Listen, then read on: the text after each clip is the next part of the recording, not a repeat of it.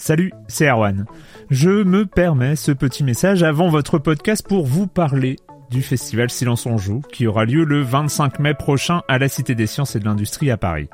De 10h à 22h, on vous prépare une journée qu'on espère passionnante avec des discussions, des débats au cœur même de la Cité des Sciences et une soirée mémorable dans un grand amphithéâtre. La billetterie est ouverte, le lien est dans la description des derniers épisodes et vous trouverez aussi un lien vers la programmation. C'est 20 euros pour la journée et la soirée, et si vous voulez juste passer nous voir en journée, il suffit d'une entrée classique pour la cité, c'est 13 euros tarif plein avec éventuellement des réductions. C'est la première fois qu'on organise un truc pareil et on espère vraiment que vous répondrez présente et présent. En tout cas, nous, on a très envie de vous croiser de rencontrer celles et ceux qui nous écoutent chaque semaine. Rendez-vous donc le 25 mai et je vous laisse avec votre épisode de Silence en joue ou de la bande-annonce ou de Gâchette gauche ou de Dans la boucle. Enfin bref, bonne écoute. Hey, I'm Ryan Reynolds. Recently, I asked Mint Mobile's legal team if big wireless companies are allowed to raise prices due to inflation. They said yes. And then when I asked if raising prices technically violates those onerous two-year contracts, they said, "What the f*** are you talking about? You insane Hollywood ass." So to recap, we're cutting the price of Mint Unlimited from $30 a month to just $15 a month. Give it a try at mintmobile.com slash switch. $45 upfront for three months plus taxes and fees. Promo rate for new customers for limited time. Unlimited more than 40 gigabytes per month. Slows. Full terms at mintmobile.com. Silence on joue, Erwan Cario, bonjour.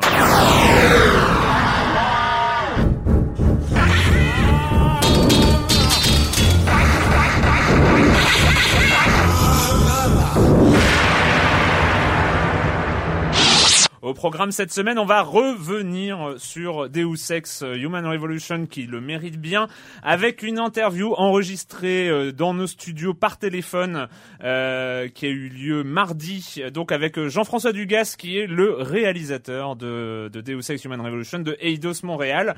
On va parler de Driver San Francisco, le retour, le Driver 4, hein, parce que ou alors on oublie le 3. Ah non non, c'est le 5 non Ah ouais. C'est plutôt le quatrième. Le cinquième. Ah peut-être. Je crois hein. que c'est le cinquième. euh, Enfin, on va oublier ceux d'avant, peut-être. ouais. Euh, la minute culturelle, Monsieur Fall, body count. Oui, parce qu'on parle des jeux importants dans euh, Silence on joue. On a peur de rien. On parle des jeux marquants, des jeux qui auront un impact sur la suite de l'histoire des jeux.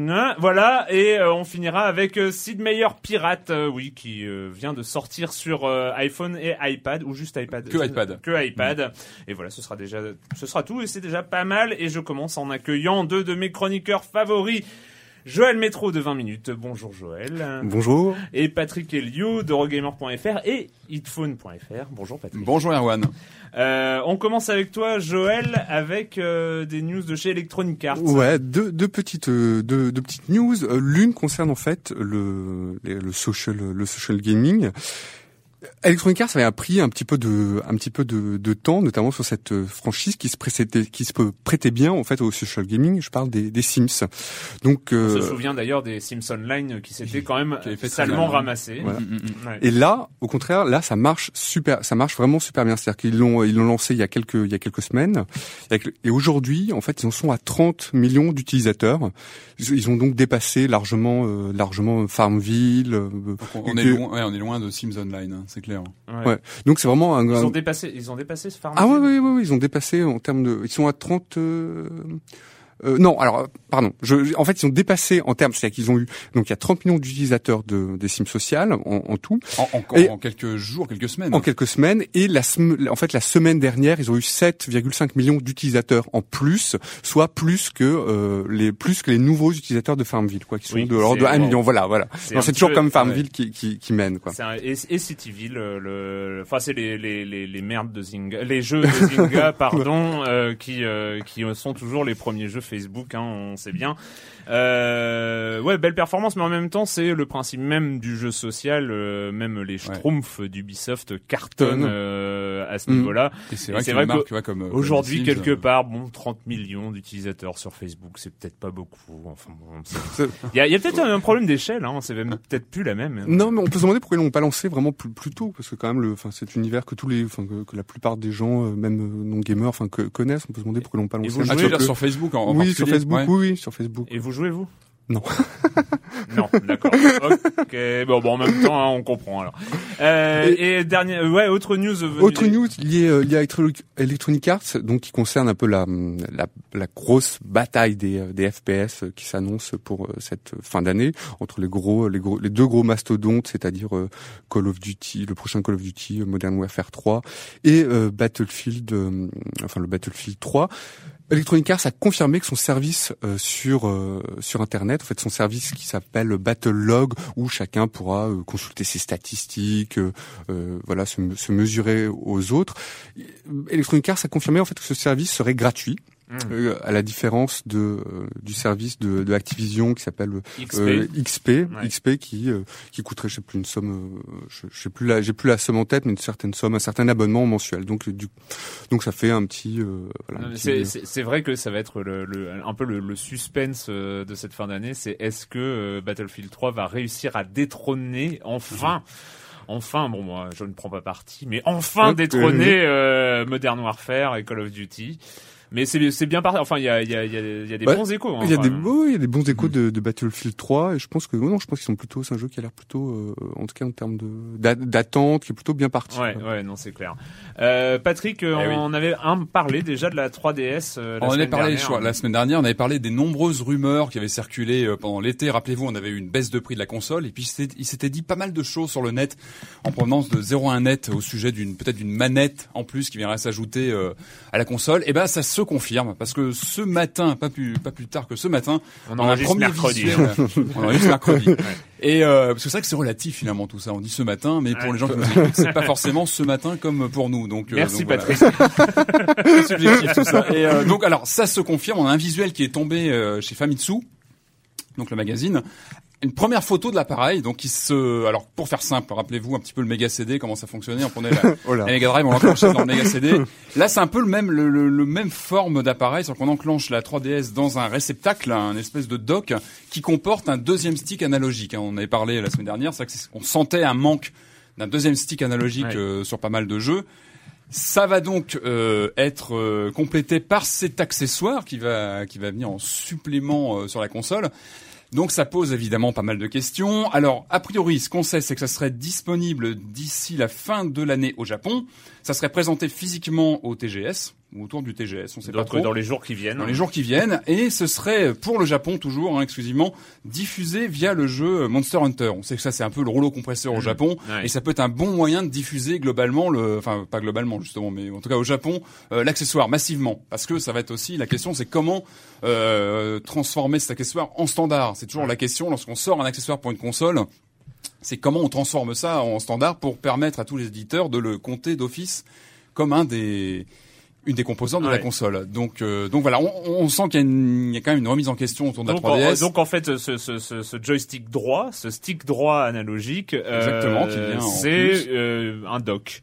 Enfin, c'est sur en- lequel là vient sans sans Sans la, castrer sans le- castrer la- la, la- la- la 3 console actuelle que l'on connaît. Voilà. Ça, Ça, ça se je présente sais comme pas ça. ce que vous en pensez, mais il y a un, un petit côté pathétique. Bah, il y a un petit côté pathétique. On a l'impression, moi j'ai un peu peur de la mise en de la mise de la prise en main. C'est c'est c'est ça un peu qui on a euh, voilà. Non, peu- ça va- pas fini. Enfin, puis on a l'impression aussi d'a- d'acheter des trucs, du- enfin, du coup, pas, pas fini, quoi. C'est-à-dire, ça pose pas ça, ça, questions. enfin, ça fait un peu, ça fait un peu bizarre. Moi, ça me rappelle, ça fait un euh, peu patch. Moi, ça me rappelle aussi pour lorsque, pour la, la Wii, pour l'accessoire, pour la, la Wiimote, en fait, ils ont rajouté par la suite l'accessoire de la Wii Motion Plus, quoi. Ouais, À part que c'était plus tard et que il y a, voilà, il- c'était je crois Oui, deux, deux ans après. Enfin, il y avait. c'est un peu plus là, mais je trouve que c'est un peu dans le même ordre. Ouais, c'est un Là, peu dans le même ordre d'idée, quoi. C'est un peu genre, bon, on perfectionne un petit peu. On vous voit un truc, c'est pas tout à fait fini, mais on perfectionne au fur et à mesure. Mais bon, Mais en plus, Alors, mais en- mais en plus, le, le, le truc, c'est que c'est hyper handicapant pour une console portable de se retrouver à la place d'un stick qui euh, pèse, on va dire, entre 1 et 3 grammes, euh, de se retrouver avec, je ne sais pas, peut-être 50 grammes en plus, Un peu quelque plus chose de- d'enco- de plus encombrant, C'est c'est-à-dire que la, DS va devenir aussi encombrante qu'une PSP euh, pour un sac, c'est quand même pas. Pour l'instant, on n'a euh, qu'une photo, euh, mais Et- on, ouais, on sent que sur le côté, ça va gagner quelques centimètres. Et, Mm. et c'est quand même très handicapant pour très handicapant pour euh, pour une console portable puis- ce genre de choses. Et puis évidemment, et puis ça pose plein de questions, évidemment, sur une éventuelle mise à jour de la console actuelle, euh, peut-être pour l'année prochaine. Ce sont des rumeurs, évidemment, qui, qui sont motivées aussi par l'apparition de ce genre d'accessoires, Enfin, d'attendre une nouvelle version de la console pour l'année prochaine, qui intégrerait d'office ce deuxième stick. Et euh, Enfin bon, quand on, voilà. on sait qu'il y a la PS Vita là qui va sortir, euh, enfin elle sort quand Elle sort euh, Euh, en- de- début 2012 2000, Fin, En 2000 Europe, hein. fin Ouais, 2011 Europe. au Japon et 2012 en, en Europe. Et en tout hein. cas, voilà, ça c'est confirmé. Mhm. Donc c'est euh, a priori cette rumeur de de stick supplémentaire pour la 3DS. Youpi. Euh, le com des com de la semaine dernière. Oui, j'avais été un peu feignant, d'accord, ok, euh, sur sur le com des com de la semaine dernière justement, mais bon, bref. Euh, cette fois-ci, euh, pas mal de choses. Hein. Euh, Vous avez été nombreux à, à réagir, c'était cool. Euh, Kite qui a réagi sur euh, sur From Dust et sur euh, le- la critique virulente de euh, de Clément.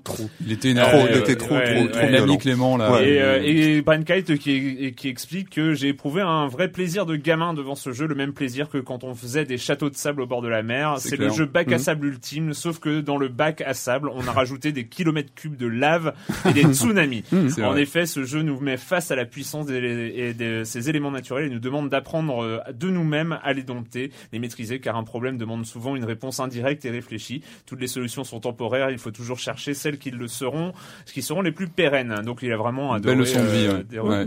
Non, Patrick Morin en parlait. Enfin, effectivement, c'est un jeu qui réclame, qui est un peu pe- peut-être un peu pénible à prendre en, en main au début, mais Il y a un qui, petit temps d'adaptation. mais c'est qui, clair. mais c'est un jeu zen Et en très fait. relatif pour le genre du God Game, hein, qui Ouais. est quand même en général beaucoup plus compliqué et beaucoup plus C'est un jeu difficile à dompter. Là, c'est super, enfin, c'est quand même très accessible. Voilà, et puis l'univers est, enfin, il y a un vrai cachet. Et, po- poétique, euh, artistique. Ouais, non, non, vraiment très très sympa. Sur euh, Deus Ex, euh, Jérémy Israël, euh, bon, je vais prendre tout le monde à contre-poil ou à rebrousse-pied. Euh, alors bon, il y va, il y va pas euh, de main morte, hein, parce que c'est euh, vraiment. Alors lui, Deus Ex, il a, il a pas aimé, euh, il a pas aimé Ah ce ouais. Human Revolution. Il en attendait beaucoup, hein, il explique. Et euh, entre autres, dans les détails, quand il rentre en détail, ça donne, euh, il y a très peu de missions secondaires. Elle représente environ 50% de l'histoire. Tu découvres pas vraiment les villes. La direction artistique a dû bien galérer pour tirer le maximum d'un moteur graphique à la traîne.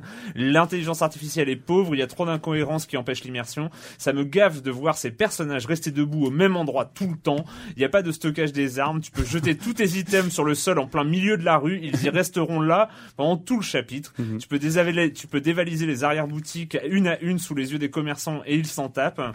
La méthode de gestion de l'inventaire te pousse à faire des allers-retours tout le temps. Non, non, non, ce jeu n'est pas uniquement imparfait, il est surtout inférieur en qualité à toutes les grosses productions des années précédentes comme Assassin's Creed, Mass Effect 2, etc. Il est pas sur les mêmes, cat- enfin, pas sur les mêmes catégories Ouais, non plus avec mm. Assassin's Creed ou, enfin. Euh, mais voilà. Donc, mais il a euh, raison, euh, plus ou Ouais, il y a des choses, raison. euh, il y a des Ah, choses, moi, euh, je- il a raison de souligner les pertinentes. imperfections. Après, voilà, on sait que Oui, c'est mais- un mais style de jeu. Alors il le dit, hein, oui, j'ai retrouvé des, des, des phrases euh, et le flingue de Blade Runner. Oui, j'ai apprécié d'évoluer dans un dans cet univers cyberpunk sur fond de questionnement éthique.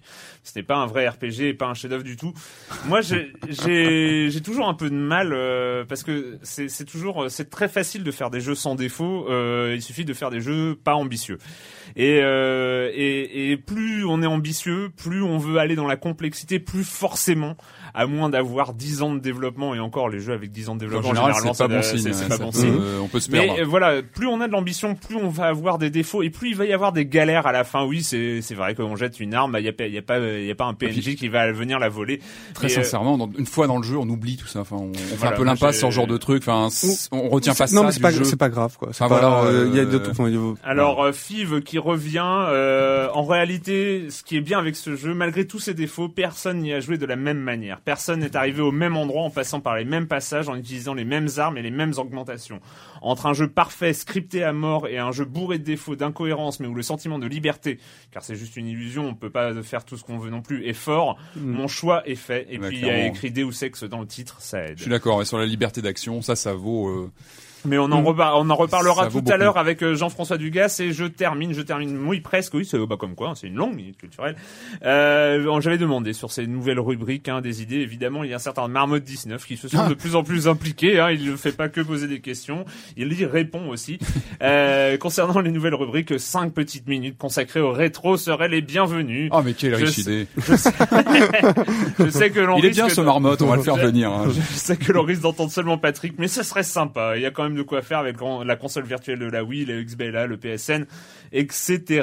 Bah, l'actu, bah, on y vient tout doucement. On en parlera tout à l'heure, mais c'est vrai qu'on fait un peu d'actu, de, de choses rétro sur les machines d'aujourd'hui. Ouais. On y vient tout doucement. Donc, euh, c'est une bonne idée. Alors, euh, petite chose euh, exceptionnelle, hein, je préviens, je ne ferai pas ça toutes les semaines et pas pour tous les auditeurs, mais c'était, c'est, j'ai reçu un mail adorable, adorable. Il s'agissait de euh, d'une nana qui me demandait de, de, de, souhaiter bon anniversaire à son mari euh, qui est un, Ouais, un non, mais auditeur. un auditeur euh, non mais non mais c'est vrai c'est c'est 30 ans et Ah bah. il va avoir un gamin qui sera un geek euh, rompu aussi donc euh, voilà c'était juste pour souhaiter euh, bon anniversaire à Bah, Toph the Gamer Bon, bon anniversaire. hein, voilà, ouais. voilà. mais non mais je préviens je le ferai pas toutes les semaines mais bon c'est la première hein. non mais c'est la première fois aussi Et la première comment fois. il va s'appeler le, le gamin? C'est bon. euh, je sais pas Zelda. Oh, bah, d'accord. Non, Zelda, ouais, c'est ça. Zelda. Mais oui Mario. C'était Robin Williams. c'est Robin Williams qui avait appelé qui sa fille euh, Zelda. ah oui, oui, oui, comme quoi C'est un peu lourd à Un choix de porter, vie, mais quoi. bon. un choix de vie. Euh, donc euh, voilà, c'était mardi euh, hier au moment où on enregistre. Euh, J'ai eu la chance d'avoir euh, Jean-François Dugas, donc réalisateur de Deus Ex Human Revolution à euh, à Eidos Montréal. Euh, on a eu une petite conversation et ben on va écouter ça, ça dure un peu plus d'une dizaine de minutes. On vous retrouve ensuite. J'ai une première question parce que j'ai beaucoup joué euh, j'ai beaucoup joué à Deus Ex Human Revolution et et ma question est peut-être un peu personnelle, mais quand vous, vous avez envie de jouer, vous êtes plutôt fantôme ou plutôt tueur? Euh, moi, je suis plutôt fantôme. Euh, j'aime beaucoup euh, euh, me promener puis vraiment me sentir un peu comme un comme un petit oiseau qui est capable d'être témoin d'un peu tout ce qui se passe, mais, mais sans être vu. Donc, je vais utiliser beaucoup le, camouflage, les augmentations euh, qui vont me permettre de, de, de, réduire le son que je fais, etc. Et puis j'aime bien euh, aller prendre les ennemis, en prendre un, l'assommer, aller le cacher, puis éventuellement me rendre à mon objectif sans, sans que personne ne s'est rendu compte que ce que j'ai fait. Donc euh, ça, c'est vraiment mon, mon approche. Et on sent quand même que euh, dans, dans- quand on joue à, à Deus Ex, c'est, euh, je dirais pas l'approche qui est la, la plus naturelle pour un joueur, mais si on veut vraiment découvrir le jeu Deus Ex, c'est peut-être un petit peu dommage de la jouer ultra violent, non? Ben, en fait, nous, de la, de la façon qu'on qu'on a approché la chose, c'est qu'on voulait vraiment donner euh, euh, une expérience où, ce que, où le joueur euh, euh, développe vraiment son, son- sa personnalité, son style de jeu, euh, comment il veut approcher le jeu. Donc, euh, pour nous, il n'y avait pas de... euh, on n'était pas, ah ben ceux qui vont jouer plus euh, combat, ils vont manquer plein de choses. Souvent, les joueurs qui jouent combat, c'est parce que justement, ils veulent de quoi d'un peu plus rapide, ils veulent une satisfaction qui est plus immédiate, qui est, qui est plus axée sur leurs habiletés de shooting, etc. Euh, donc, dans cette optique-là, ben, ils, ils ont un jeu qui, va répondre à, leurs attentes. Puis pour les autres joueurs qui sont plus euh, de style euh, euh, à vouloir explorer, à vouloir découvrir toute l'histoire à travers le visuel, à travers les terminaux, à travers un, peu tout, ben ils, peuvent ils peuvent en, avoir pour, pour leur argent. Mais en fait, nous, on, ne portait pas de jugement là-dessus. On voulait pas vraiment euh, dire aux joueurs, ben si tu vas avoir une belle expérience, c'est comme ça. Non, c'était plutôt les laisser jouer comme ils le désirent, en espérant que comment ils le désirent, ça va quand même donner une belle expérience quand même. Et est-ce que vous êtes euh, satisfait au niveau des, des retours que vous avez depuis euh, la sortie du jeu? Parce que c'était votre plus gros challenge, c'était bien ça, c'était euh, bah, que les joueurs disent ah c'est formidable, on peut tuer tout le monde et puis en même temps on peut tuer personne. Et est-ce que vous êtes satisfait de, vos- de tous les retours? On est super satisfait. À date, on a eu euh, des retours autant de la presse que des joueurs eux-mêmes euh, qui étaient vraiment, vraiment euh, positifs. On a eu beaucoup de témoignages qui étaient très touchants de gens où ce qu'on a réussi à aller vraiment les, les, les, aff- les affecter à un niveau émotionnel, etc. Donc nous, c'est probablement, je dirais, la, plus belle récompense quand on a ce genre de, de retour-là, parce que euh, ben, nous, on, y- on y a mis beaucoup d'efforts, on y a mis beaucoup d'amour.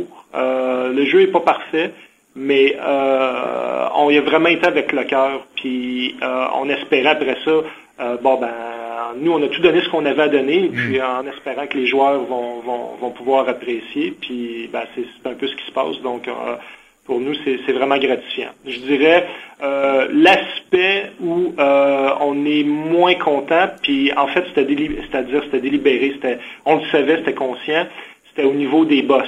Ah Euh, bah, les- J'allais justement vous poser la question hein, sur ces boss-là. Oui, euh, les boss, en fait, euh, à l'origine, ils étaient supposés de, de, garder la même logique, les mêmes règles de jeu que le reste du jeu. Donc, euh, être capable de les affronter en étant furtif ou en étant non létal, etc. Et euh, pendant le développement, ben, c'est un gros jeu. Hein. On avait beaucoup, beaucoup, beaucoup de challenges mm. euh, pendant les, les, les, dernières années.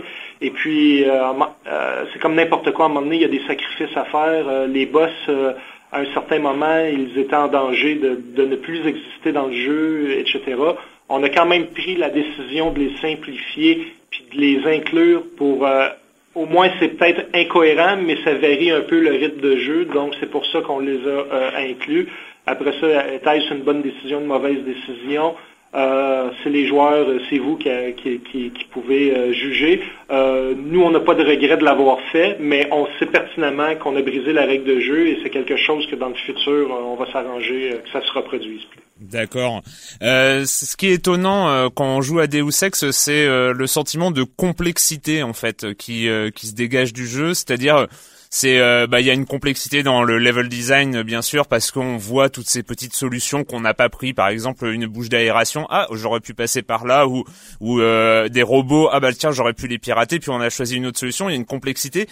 Il y a une complexité au niveau scénaristique aussi. On se dit mais à quoi peut bien ressembler l'arborescence narrative de Deus Ex?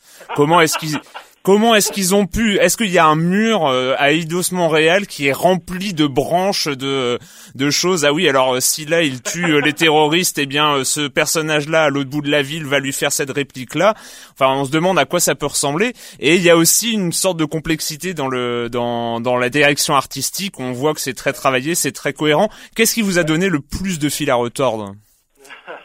ben, je dirais, euh, tout ça, ouais, construire un, un, Deus Ex euh, Human Revolution, euh, ça a été, je dirais, un challenge de, de, chaque instant parce que, comme tu, comme tu le mentionnes, on est allé dans le détail dans tout, c'est-à-dire qu'on n'a pas dit, ben, faut faire un truc, donc on le fait à moitié en fait. Tout ce qu'on décidait de faire, on, autant qu'on était capable, on allait au fond des choses. Mm. On n'a pas toujours bien réussi, mais bon, euh, globalement, c'était quand même notre, euh, notre ambition. Puis, euh, ce que je dirais, en fait, c'est c'est étourdissant quand on le regarde un coup que le jeu est terminé. On se dit, oh là là, tu sais, c'est comme comment ils ont fait pour se casser la tête avec autant de détails partout? Mais quand on le construit, on y va une pierre à la fois. Ouais. Donc, c'est vraiment une couche à la fois. Fait ça, ça demeure quand même, je dirais, abordable en création. C'est juste que c'est l'accumulation au fil des années. À force de mettre une pierre après l'autre, on vient qu'on a une, mosaïque incroyable. Mais euh, euh, quand on le construit, euh, c'est vraiment une étape à la fois. Donc, c'est pas si intimidant que ça. C'est intimidant quand on regarde le produit final, en fait. Hmm. Puis on dit, oh, c'est un peu comme on voit une montagne. Quand on est au pied de la montagne, on la regarde est super haute. On se demande toujours, OK, comment qu'on va faire pour la, la, franchir? Bon, il va une pierre à la fois, puis à, un certain moment, on, on, on réalise qu'on est rendu au sommet, on regarde en bas, puis on se souvient plus trop comment, comment on, on l'a grimpé, mais c'est un, un, peu, je dirais, ça serait une bonne analogie pour, euh, pour construire euh, Human Revolution. Et est-ce que, d'un point de vue de, de créateur, de, de réalisateur, ce, ce système de, de, donner le choix, de permettre aux joueurs de, jouer un peu comme il veut, est-ce que c'est pas un petit peu frustrant d'un côté de se dire, il y a euh, peut-être qu'un joueur, il va arriver à la fin du jeu, il va avoir vu 30%, 35%, 40% du jeu, et il va jamais y revenir parce qu'on on, on rejoue rarement à un jeu. Est-ce que c'est pas frustrant de finalement construire une montagne euh, pour que le joueur découvre une colline? Pas du tout. Parce que justement, c'était vraiment ce qui était au cœur de ce qu'on voulait construire. Euh, justement, avec, euh, avec ce, que, ce que vous mentionnez là, c'est que euh, même à l'interne, on a eu des débats, on a eu des, de l'argumentation où justement, on avait des gens sur le terrain qui devaient construire des éléments pendant plusieurs semaines avec aucune garantie que ça serait vu hmm. par les joueurs. Ça serait peut-être vu par 10% des joueurs, peut-être 50% des joueurs. c'est cela dire. Mais euh, pour nous, ce qui était important, la vision qu'on avait, c'était vraiment de laisser le joueur vivre l'aventure qu'il voulait vivre, c'est-à-dire le laisser incarner Adam Jensen euh, à sa façon, euh, de, de, de, je dirais, de, de personnaliser l'histoire en fonction de ses choix, en fonction de ses actions. C'était vraiment ça qui était important pour nous. C'était pas de dire oh putain, on a mis on a mis des milliers de dollars dans telle scène, hmm. puis peut-être la moitié des joueurs qui le verront pas. Deus Ex, c'est pas ça. L'aventure, c'est vraiment ce que le joueur décide d'en faire. C'est vraiment, je dirais, ce qui est, ce qui est la force de l'expérience. Comme l'histoire elle-même, on disait, au niveau, au niveau très high level, elle, elle est linéaire.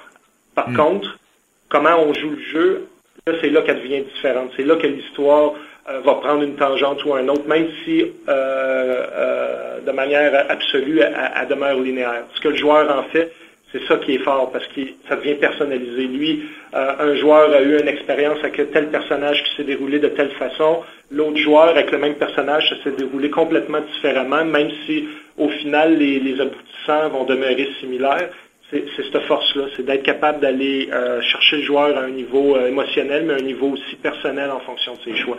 Donc, c'était complètement, complètement euh, assumé, aucun regret, aucun... Non, c'est ça du sexe. Et, euh, et vous allez aussi chercher euh, presque le, le, joueur au niveau euh, au niveau intellectuel quand même parce que on sent une sorte de d'héritage de, Blade Runner par exemple. Je, alors je ne sais pas si c'est voulu ou pas, je pense qu'un petit peu quand même, notamment sur la sur la, la question euh, centrale, euh, qu'est-ce qu'un être humain? Et c'est vrai que c'était la question qui était derrière Blade Runner, c'est la question qui est euh, à des, dans Deus Ex Human Revolution. c'est c'est original quand même d'avoir d'avoir un questionnement comme ça à ce niveau dans un jeu vidéo. Je sais pas si c'est une première, mais c'est c'est quelque chose que vous vouliez travailler aussi? Oui, c'est pas une première. Euh, il y a quand même quelques jeux ici et là qui posent des questions, des réflexions. Oui, bien sûr, oui. En dehors du jeu, euh, que juste jouer un jeu vidéo. Mais euh, pour nous, c'était quand même, c'était quand même important d'avoir une base de réflexion. on a construit le jeu d'une manière où si, un joueur décide de ne pas s'intéresser à ces éléments-là, il y a quand même une bonne intrigue, il y a une bonne aventure, bon, il y a des gameplays intéressants avec lesquels il peut s'amuser et tout ça. Euh, et si le joueur décide d'en rester là, ben, tant mieux. Tant qu'il a eu une belle expérience, qu'il a joué un bon jeu, euh, nous, on, est contents. Et puis pour ceux qui, en veulent plus, qui, veulent approfondir leur réflexion sur, différents sujets, ben là on a donné matériel pour justement euh, satisfaire ces joueurs-là aussi. pour nous, ce qui est important, c'était plus de poser des questions et laisser le joueur y répondre plutôt que d'essayer d'être moralisateur ou euh, donner notre propre opinion sur, euh, le sujet. Euh, je pense que c'est plus intéressant quand le joueur fait les démarches lui-même que, que, nous arriver avec une, une proposition de réponse. Donc, euh, c'est ça. Nous, on a construit un peu le jeu euh, de cette façon-là. Euh, peut-être aussi le fait qu'on est quand même des développeurs. En tout cas, moi, j'arrive, j'arrive à 40 ans, j'ai plus 20 ans.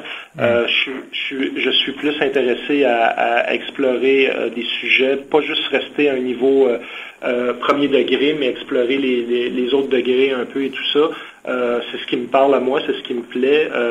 faire un jeu où ce que euh, c'est juste des explosions, des gros bras, puis euh, juste dire euh, des, des, jurons, tout ça. Ben, il y a des jeux comme ça, il y a des jeux qui le font bien. moi, ça me parle plus. Ça parle peut-être à d'autres, tant mieux. Mais à mon côté, je suis rendu plus à essayer d'offrir quelque chose avec un peu plus de profondeur, comme ce qu'on trouve avec Human Revolution. Merci Jean-François Dugas, euh, donc euh, réalisateur de, euh, de Deus Ex Revolution.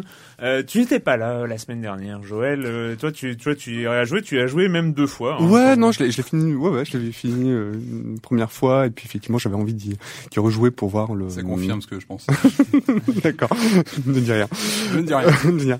Et non, mais c'est ça. C'est, c'est chouette de, c'est chouette d'entendre Jean-François Dugas, d'entendre aussi qui revient effectivement sur certains défauts du jeu, comme les boss ça fait un petit peu euh, enfin il, il, le dit quoi ça fait un petit peu enfin il, se posait donc voilà il se posait la question. Effectivement ça ça nuit un peu quand on a choisi un gameplay un peu un peu genre infiltration euh, non mais non mais quand on a choisi un, gameplay un peu infiltration un peu je me faufile enfin je veux dire s'attaquer à des boss en, frontal c'est un peu c'est un peu bizarre c'est un peu étrange.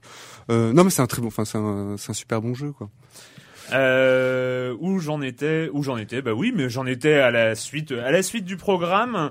Euh, oui, oui, je voulais quand même euh, préciser que je sais que j'ai posé, j'ai j'ai dit une grosse connerie pendant l'interview. Hein. Oui, euh, c'est peut-être une première sur les jeux qui proposent une réflexion. Je ne sais pas. Il y a, il y a des fois comme ça dans dans l'élan de l'interview, on sait juste pour combler arrive, un pour voilà, combler un blanc euh, comme ça, on sort humain, une énormité. humain, euh, mais bon, donc, euh, et, il, il ouais. m'a repris, euh, il m'a repris là-dessus euh, quand Euh, même. Gentiment. Who knows how much time you got left?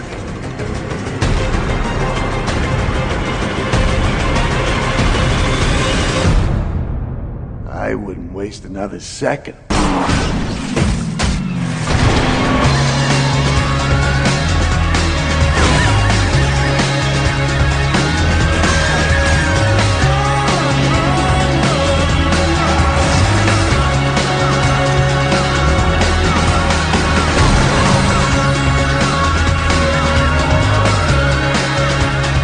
Driver San Francisco de chez Ubisoft qui a racheté la licence avec le studio, c'est ça, les deux Euh, oui, Ouais, enfin le studio, donc il y a 3-4 ans. Ouais. et, euh, et qui nous sort donc un nouvel épisode de Driver quand même parmi les licences qu'on n'attend plus, dont on n'attendait rien. Donc on, bah, franchement, clair. ils en auraient jamais sorti un nouveau, ça ne nous aurait pas manqué, Bah, on n'aurait pas pleuré et tout ça. Et donc ouais. c'est vrai, on voit débarquer Driver San Francisco un peu bon. pff, C'est quoi Le, le, le, le mot principal qui ressort, c'est ouf. C'est ouf parce qu'on avait assez peur, hein, très franchement. On va, on va pas refaire un historique de Driver dans le détail, mais c'est quand même une des licences mythiques de la première PlayStation. Il faut se rappeler que le premier Driver qui est sorti en 98, 99, 99, c'était une vraie tuerie, hein, euh, jeu de voiture de course euh, un peu rétro, euh, avec euh, une, enfin c'était super bien réalisé, c'était bien avant GTA 3, donc mais on était déjà dans un monde en 3D, c'était assez révolutionnaire. Ça avait commencé à se gâter que le deuxième, où on pouvait sortir des voitures, ça commençait à flirter vers le GTA, mais ça commençait à devenir assez fébrile au niveau euh, techno. Le drame est arrivé avec le troisième, qui Ouais. lui vraiment, vraiment. Alors le problème, c'est qu'il essayait vraiment de lorgner vers GTA 3, mais sans, voilà, sans, sans y arriver. Et c'était vraiment pas bon. Le troisième était pas terrible. On a vu ensuite un Parallel Lines, je sais pas si vous vous rappelez, qui était plus Ah, anecdotique, oui. qui était, qui re- revenait un J'avais- petit peu. j'avais complètement oublié. C'est bien le problème, C'est qu'il portable, n'a laissé, non, non, sur euh, console de Ah salon. Euh, il était pas mauvais, il, il essaie de re- redresser la barre, mais bon, personne s'en souvient vraiment. bon, c'est ce- un ce- problème. Ceci dit, ce, ce driver euh, commence là où le 3 se finit. D'après Ouais. ce que j'ai lu, parce que vous pensez bien que j'ai pas été jusqu'à la fin du 3, j'avais Ouais. autre chose à foutre. Ah, Il était Mais violent bon, le troisième en même on temps. m'a expliqué que ce driver-là commence à la fin de, euh, Ah ouais, on de fait Driver euh, 3. table rase un petit peu et on revient à, à la limite au niveau du scénario, peu importe, parce que c'est aussi un des problèmes du scénario. On va revenir là-dessus. Euh, le scénario de ce nouveau driver est un petit peu problématique. Ah oui, Donc, mais, on mais, va- il c'est est un peu- alors. Il est C'est un pas- peu non, mais c'est ce son charme. Voilà, ce qui on- fait son charme, Ce qui est pour moi le, le ce qui ressort dans un premier temps de ce driver, c'est on revient aux fondamentaux de la série. C'est-à-dire qu'on oublie le côté un peu GTA-like raté, qui ne fonctionne pas. C'est Ouais. difficile de de, de de de venir chercher G- euh, GTA là-dessus. Euh, C'est difficile de se mettre à niveau. On le voit euh, très souvent. Et là, il y a un retour sur du pur jeu de course auto en Enfin, milieu de course, ouvert, enfin, en, en tout cas, du pur Enfin, jeu de, bagnole. de bagnole avec C'est même pas, euh, c'est la, la, la voiture dans toutes ses variations. on va avec de la course poursuite, Voilà. etc. La, Donc la vo- c'est- la voiture décomplexée, quoi. Ouais. Eh ben on y va franchement et on revient là-dessus et on ne sort plus de la voiture et c'est très bien. Voilà. En dehors des cinématiques. Et c'est là où c'est un petit peu plus tendu. Euh, je sais pas si on situe un petit peu le, le scénario ou. Eh ben, écoute, je pense qu'il va falloir, hein, il va falloir. Alors là, moi je dis chapeau à Ubisoft parce que c'est vrai qu'il y avait un challenge. Ah, Les moi, scénaristes, on sent qu'il y a eu euh, pas mal de café qui a dû être. Ah, des litres moi, de je café pour- pensais à de la drogue. pour essayer de relier euh, parce que euh, pour faire simple l'idée de ce nouveau driver à la base au centre il y a un, un principe de gameplay ce qui s'appelle le shift qui fait qu'on peut passer euh, d'une voiture à l'autre sur le terrain de jeu pour faire simple sur la carte euh, via une vue aérienne. C'est-à-dire qu'on on shift de son personnage de Tanner dans sa voiture à voiture une voiture au hasard euh, enfin qu'on sélectionne sur toute la carte disponible.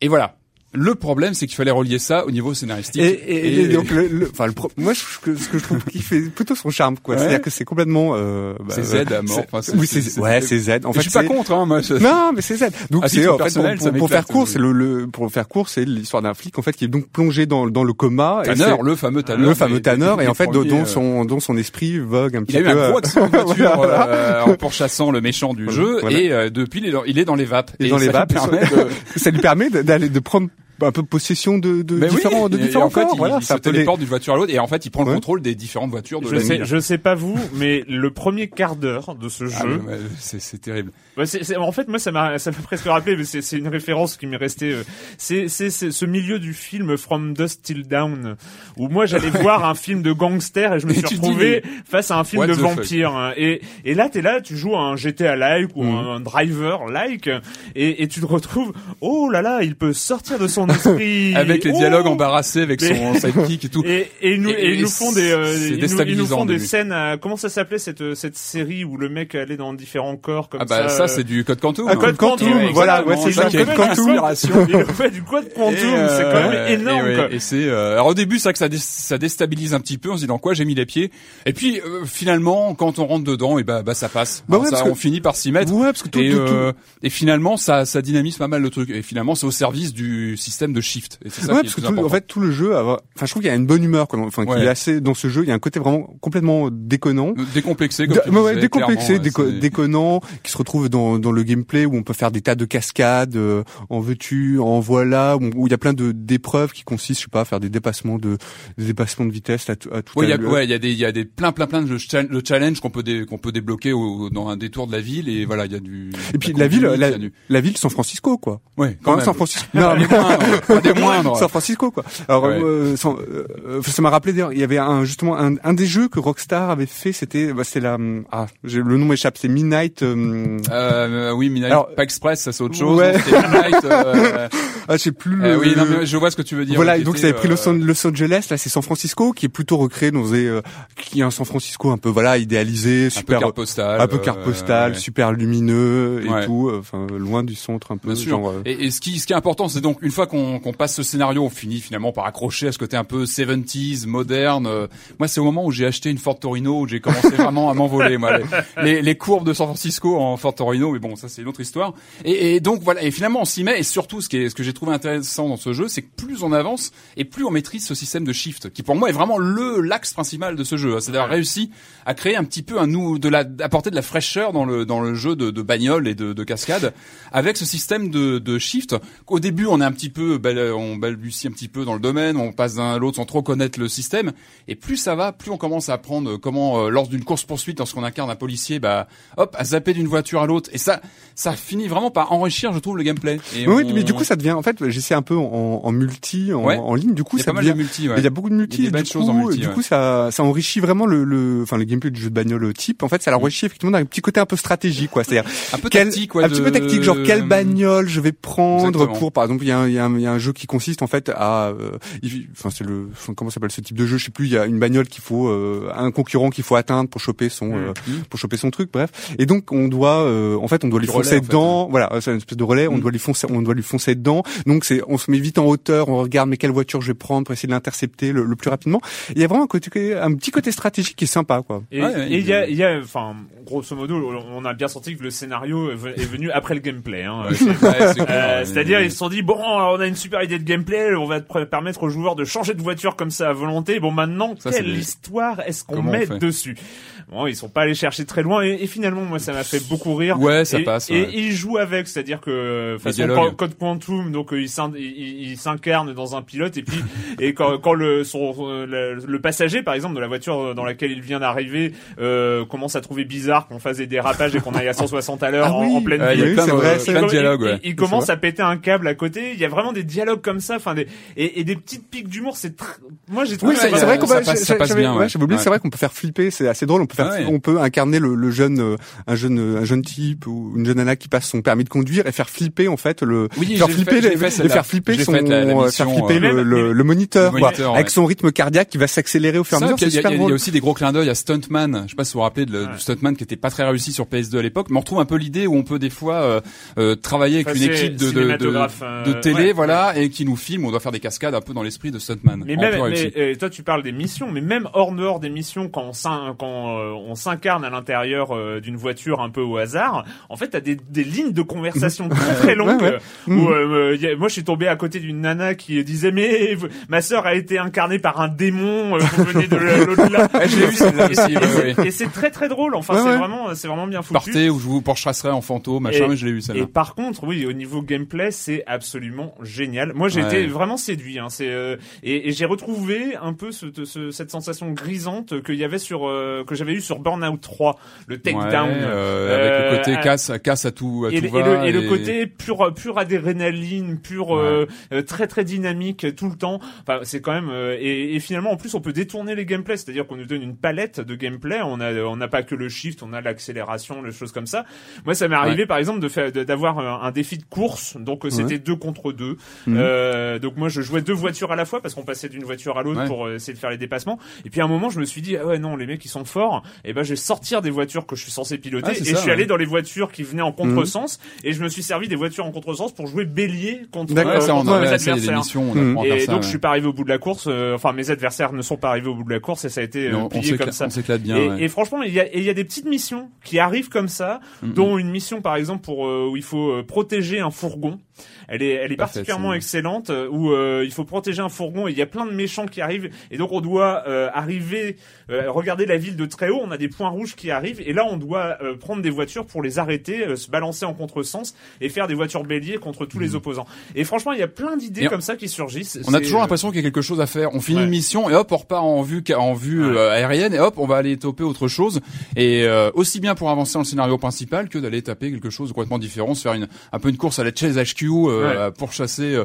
Et c'est vrai qu'il y a des bonnes sensations et ça c'est c'est fun quoi. On s'ennuie pas et ça c'est c'est bien. Je trouve que et ça, enfin, ça, je trouve qu'il y a vraiment une dimension dans, dans une course poursuite avec ce- cette nouvelle fonction où on crache une voiture, c'est pas grave. C'est un peu Ouais. une alternative au rewind qu'on avait un petit peu maintenant depuis Ouais, le jeu. Mhm. Et là, c'est un peu une alternative de dire, hop, on passe sur une autre voiture et ça fonctionne bien et c'est réussi. Et ça, Mhm. c'est c'est bien. Donc voilà, on fera pas trop attention au scénario. Enfin, Ouais, bien que pour les amateurs, ça peut être. Voilà. un Et puis bon là, non, moment, puis voilà, euh, puis une bande d'origine, enfin la, la bande son qui est sympa. Quoi. Ouais, et puis c'était une bien. bonne, finalement, une bonne idée de s'écarter du modèle GTA et d'aller vraiment d'assumer le côté euh, jeu de caisse. euh. Bonne surprise du coup. Ouais. Euh, donc euh, Driver San Francisco.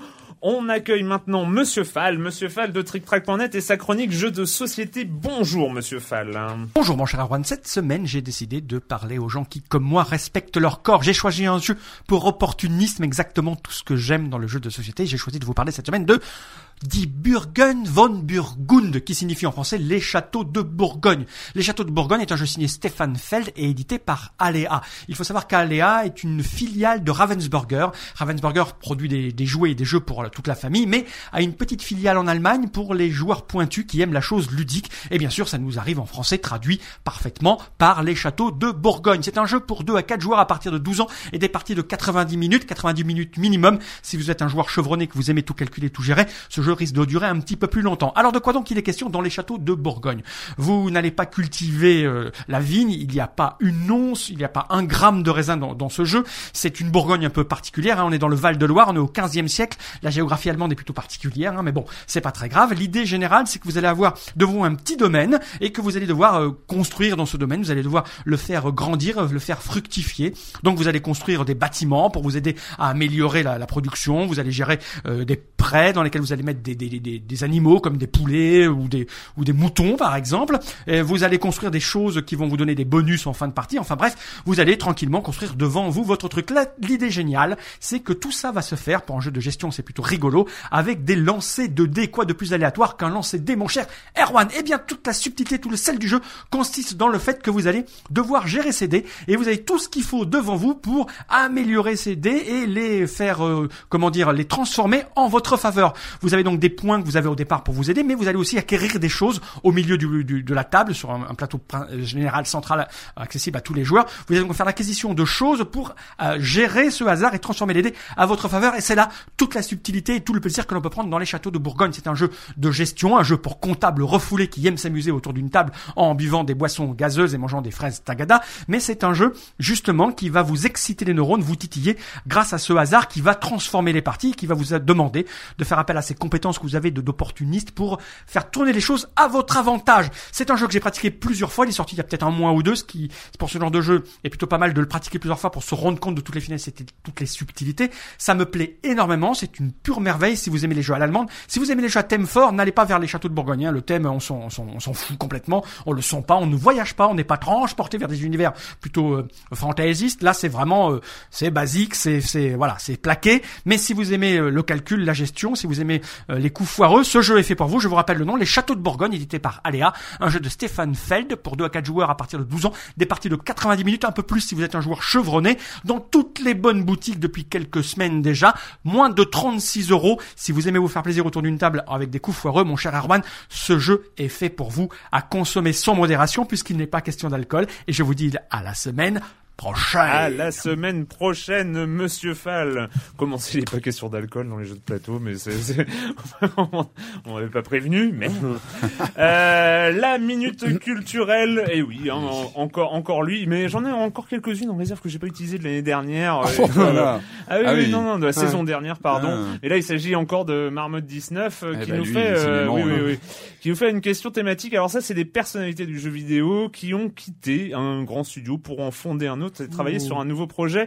Alors parlons euh, de Bill Roper. Bill Roper qui a, qui a quitté Blizzard pour fonder quel studio et travailler sur quel projet? Ah, ça je sais, c'est London. Euh, euh, Ah, ça va un jeu qui est resté dans, dans toutes les mémoires. Euh, Battle, non. Euh, Hellgate, Hellgate London, London, ouais, ouais. et le studio boîte, euh, Flagship Studio, hein, donc Ouais. euh, qui n'est euh, pas du tout resté dans les Non, annales. pourtant il y euh, avait plein de promesses derrière ce titre. Ouais, mais et puis, ça s'est euh, vite et, dégonflé. et Bill Roper, c'est euh, même, monsieur euh, Starcraft, Diablo, Warcraft, hein, Et quand ouais. même, hein, mine de rien.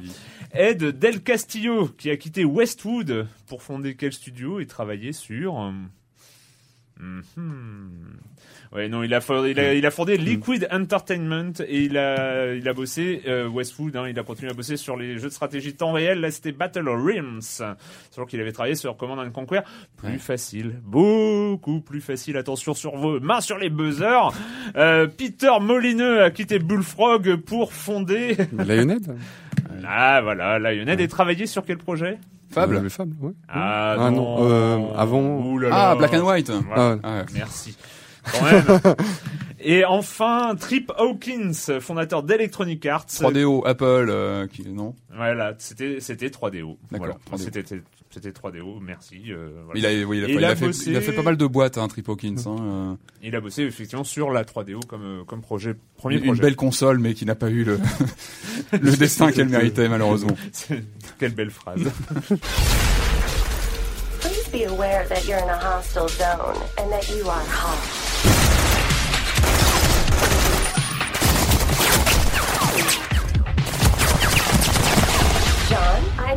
Be aware that your life expectancy has dropped dramatically.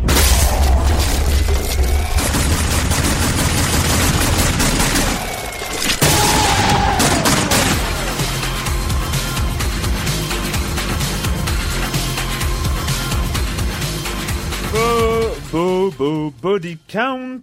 Ah, ça me rappelait euh, un, un titre d'une chanson avec Ice-T à l'époque. euh, Il avait fait un Ah ouais comme ça, body count. C'était pas mal. Ah, d'accord. Bon, ça a plus rien à voir. hein, ouais, J'étais Bon. jeune, tout ça. Enfin bon, bref. Euh, ouh, body count. Oui, des jeux importants. Hein, je sais pas. J'ai reçu ça. Je me suis dit, ouh, allez, euh, all- allons-y. Hein, allons tester du euh, du FPS. euh, donc chez Codemaster. Euh, alors oui, tu, tu, on en a parlé. Tu m'as dit. Ouais. Ouais. Non, mais je l'ai terminé. je l'ai Je l'ai terminé. Ça confirme ce que... Je non, mais je l'ai terminé. Et je crois qu'il doit y avoir un truc, il doit y avoir, ce jeu doit être un peu hypnotique par sa médiocrité, quoi. Voilà. Non, mais c'est vraiment, quoi. Il y a un côté très, euh, bon, c'est un jeu, je, vraiment, je recommande pas, enfin, pas du, pas du tout. C'est-à-dire que c'est pas, c'est pas beau, c'est pas euh, les décors, c'est tout, c'est trois décors, mais en fait. tu l'as euh. fini trois fois quand même. voilà, c'est ça. que Non, mais c'est pas, c'est un FPS qui est vraiment, euh, qui a vraiment pas beaucoup d'intérêt. C'est dommage parce qu'il y avait euh, le gameplay était plutôt euh, assez, euh, assez, assez nerveux. Donc du coup, enfin c'est ça qui m'a donné un petit peu envie de continuer. Il y a des jolis bruits de quand, quand les, les items qui tombent des personnages, il y a des jolis bruits à ce moment-là. Mais Ce qui, sinon, ce qui est, ce qui est, ça va. ce qui est Quoi sidérant, c'est euh, alors euh, mais- on, mais non, on- mais c'est- on c'est- reproche souvent à Modern Warfare. Pardon, je te re- on reproche souvent à Modern Warfare euh, euh, son manque de scénario et tout ça. Là, on peut même pas le reprocher à Bodycon, il y en a pas. Non. C'est, c'est, il y a, euh, il y a euh, deux trucs. Tu fais partie d'une organisation, le network. Tu vas sauver le monde. Tu es tout seul. Tu vas toi tout seul sauver le monde, sauver la situation. Vas-y, tire et voilà. Non, mais on sait pas, on sait pas pourquoi, on sait pas pourquoi on sauve le monde, mais c'est pas, pas grave. Et puis j'en, j'en discutais, enfin il y avait quelqu'un qui m'a al- al- alerté dessus sur les, les propos du, du directeur créatif Stuart Black, qui disait, c'est pour ça qu'il faudra se méfier la prochaine fois, que une de ces, une de, que il a été très inspiré par Gigi Abrams justement pour le scénario, voilà. Et surtout, il faudra se méfier pour la prochaine fois qu'il, qu'un, qu'un, qu'un directeur de, de studio- directeur créatif dit que une des grandes influences sur le jeu, ça a été Lady Gaga. Non. je sais pas. Alors, je sais pas d'où ça sort. Je pense que ça va être le boss et tout, mais bon, c'est assez. Ah bon euh, ah oui, oui, oui. Non, mais c'est c'est super bizarre. Non, c'est Ouais, impressionnant. a- Je pense que je pense qu'il n'y a pas que chez Ubisoft qui Ah oui, comprend des- ouais, substances un peu un peu bizarres. Non, quoi, Ah, mais Après, après, oui, quand on a le jeu en main, c'est c'est sidérant. C'est le, le début du jeu est complètement hallucinant, c'est-à-dire qu'on se retrouve au milieu d'un conflit armé. Il y a deux camps, hein. il y a deux camps qui se tirent dessus. Mais toi, tu arrives, ils te tirent tous dessus. Quoi. Après, tu sais pas pourquoi. En fait, en fait, on, on t'explique. Oui, alors euh, dans ce dans ce pays-là, il y a une guerre civile qui dégénère. À vous de trouver la solution pour ne euh, qu'elle arrête de dégénérer. La solution, elle est simple. Tu tues tout le monde.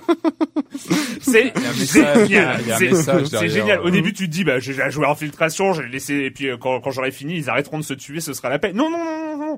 La solution, c'est tu butes tout le monde, il y a plus de guerre. Donc euh, ça, c'est au moins c'est hyper pratique. Et euh, après, il y a, c'est c'est incroyable. Les, les ennemis se jettent sur toi. Mhm. Hein, c'est Ah oui, l'intelligence artificielle, c'est la ligne droite. Mhm. C'est euh, toi, t'es l'objectif.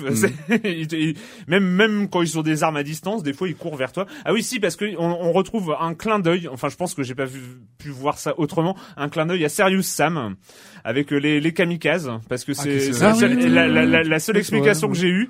Euh, T'as t'as un petit côté comme ça, tu, tu comprends pas quoi, des, des militaires. Alors, T'es quand même sur des militaires, des mecs de guérilla, des rebelles, des militaires.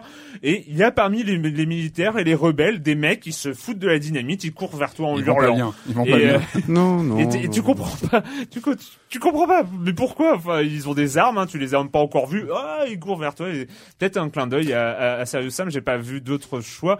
Et après, évidemment, bon, c'est, euh, c'est T'as une tendance à entendre les ennemis parler arabe. Hein. Bon, bon, ça c'est bon, même si t'es en Afrique, euh, en Afrique subsaharienne. euh, Enfin, c'est, c'est, il y a des, il y a des choses. Enfin, on est, on est dans, dans une sorte de caricature absolue. euh, Non, je- mais c'est, un- c'est, c'est incom- honnêtement, je trouve ça incompréhensible qu'ils sortent ce genre de jeu, quoi. Surtout en FPS, enfin, en FPS, il y en a tellement qui sortent. Enfin, de sortir un truc aussi, euh, aussi Inutile. oui, ah, inutile, quoi, qui apporte rien. Je me demande pourquoi. Voilà. Pourquoi? Bon, bah, pourquoi on- on n'a- on n'apportera pas de réponse. En voilà. tout cas, n'hésitez pas à ne pas l'acheter. Voilà. Euh, ça vient de sortir il y a quelques temps et c'est un remake et de. Et ben oui, ben, on, on, on continue sur euh, bah, l'actu euh, sur iPad. On avait parlé il y a, la semaine dernière de Defender of the Crown. Donc là, je, je perpétue toujours sur mes mes jeux, moi que j'ai- que j'aime bien, que je suis content de retrouver sur. J'adore quand tu fais une jeu en te, en te Ah, frappant le cœur, la poitrine, comme ça. C'est clairement, tu vois, c'est c'est physique quoi. C'est- C'est, ouais. Et donc autant Defender of the Crown, on en avait parlé un petit peu, je vous en avais parlé la semaine dernière. Oui, peu, oui, voilà, oui, c'était une émulation Amiga, donc je sais que c'est. ah, J'ai vu qu'il y avait des commentaires sur le sur le forum. Bah c'est pas facile hein, parce qu'on a la, la, la souris émulée, donc c'est pas c'est pas facile pour tout le monde. Il faut vraiment être motivé. Et- mais bon, ça c'est une question de motivation, il faut s'y mettre. Mais c'est pas évident. Pirate c'est autre chose. C'est pareil, c'est sorti cet été. On a eu un bel été euh, chez les rétro gamers sur euh, sur l'App Store. Donc Pirate c'est euh, rappelez-vous Sid Meier, hein, civilisation, tout ça. On va pas revenir sur euh, sur ce grand monsieur du, du, Non, du jeu vidéo. PC. Alors Pirate, c'est un titre un peu particulier chez lui. Pour moi, c'est son titre le plus porté vers l'aventure quelque part. Ouais. C'est celui qui est le plus scénarisé. C'est le, il était sorti en 87 sur PC. Ça ne me rajeunit pas encore. C'est à peu Mm. près la même année que Defender of the Crown d'ailleurs. C'est c'est marrant hein, quand on y pense. euh, Ah oui. c'est super pas, drôle. Mais bon, en tout cas. donc c'est un, c'est- donc c'est un jeu. Donc on se retrouve donc dans les Caraïbes. On incarne un personnage qui peut rallier à une des grandes euh, factions euh, colonialistes de l'époque, hein, la France, l'Espagne, et on s'en- on s'embarque dans l'aventure.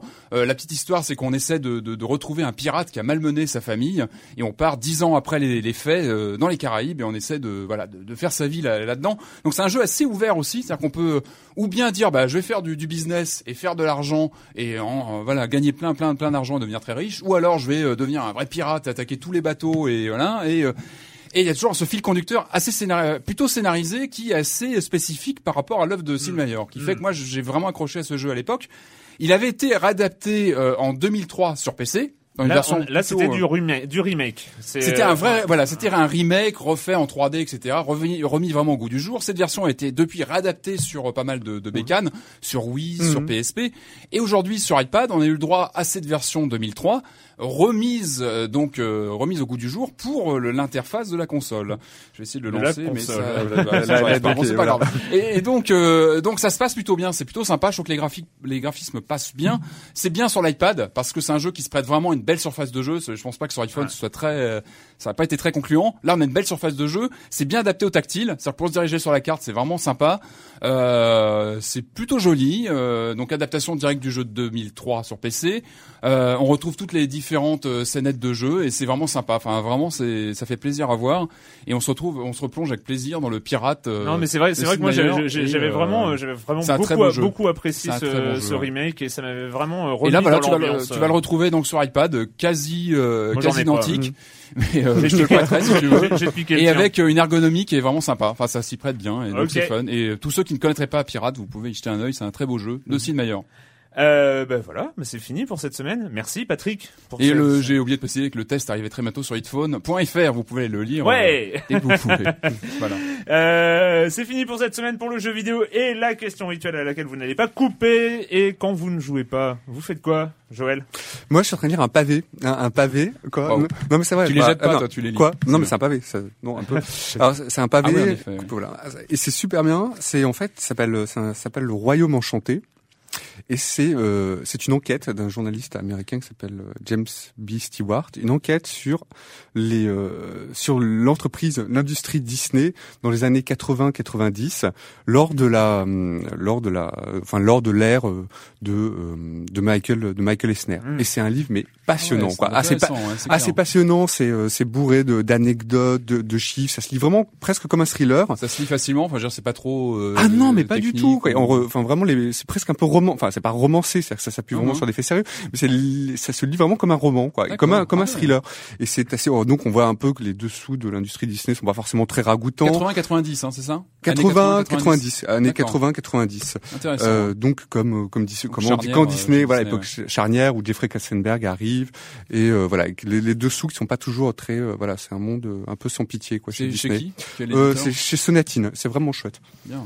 Patrick Ah, alors moi oui, je vous avais parlé la semaine dernière de mes de mes déviances euh, en série télé. Alors je ça ne s'améliore pas, j'ai d'autres euh, là en ce moment je suis j'ai un peu sombré dans le serial. Alors, Est-ce que vous connaissez le, le, principe du serial des années 40 50 Hein Non non, restez là, restez là. Pour faire simple, c'était des courtes euh, séries en fait de- de- d'épisodes de, 20 minutes qui étaient projetées dans les cinémas avant le, le film principal. Alors ce qui est intéressant, c'est que ça a touché des thématiques qui nous sont proches, Erwan notamment, ça- parce qu'on a eu pas mal de séries sur les super-héros dans les années 40, 50. Euh, moi, j'avais commencé par euh, m'acheter aux US les Batman. Alors euh, c'était pas mal avec un Batman avec euh, le look euh, un petit peu en De- carton de pâte, un peu bedonnant, tout ça bien avant les années 60. Je m'étais risqué au Superman aussi, Adventures of Superman avec George Reeves. Alors c'est pareil, hein, c'est assez rustique, euh, mais assez rigolo. Enfin, il y a un côté Ouais. kitsch, suranné, mais bon esprit, vraiment sympa, ouais. avec un passage en couleur dans les années qui ont suivi. Ouais. Et là, je, me suis, je suis en train de me faire Captain Marvel. Alors, Ah ouais, d'après ouais. ce que j'ai cru comprendre, ça serait la première adaptation euh, à l'écran d'un super-héros. Et Ah pas ouais. des moindres, un Captain Marvel quand même. euh, le, le petit journaliste qui se transforme en super-héros en disant Shazam, euh, c'est quand même assez terrible. Donc c'est en 12 épisodes de 20 à 25 minutes.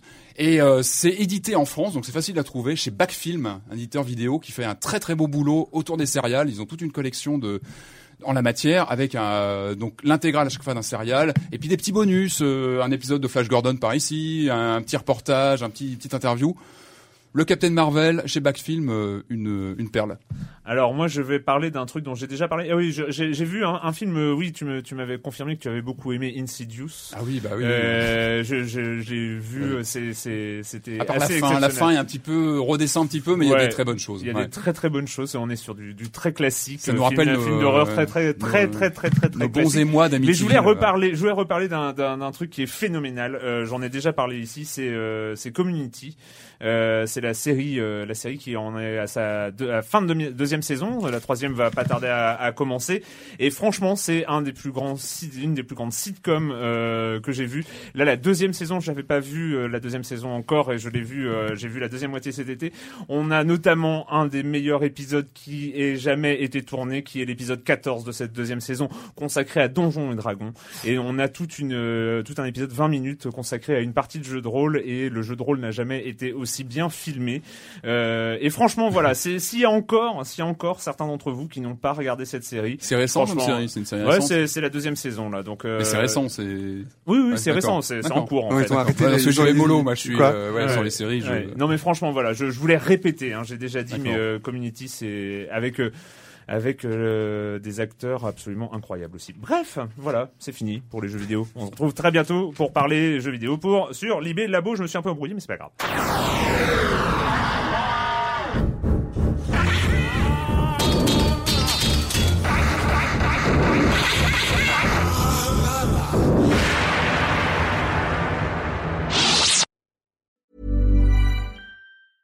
Mom deserves the best, and there's no better place to shop for Mother's Day than Whole Foods Market. They're your destination for unbeatable savings, from premium gifts to show-stopping flowers and irresistible desserts. Start by saving 33% with Prime on all body care and candles. Then get a 15-stem bunch of tulips for just $9.99 each with Prime. Round out Mom's menu with festive rosé, irresistible berry chantilly cake, and more special treats. Come celebrate Mother's Day at Whole Foods Market.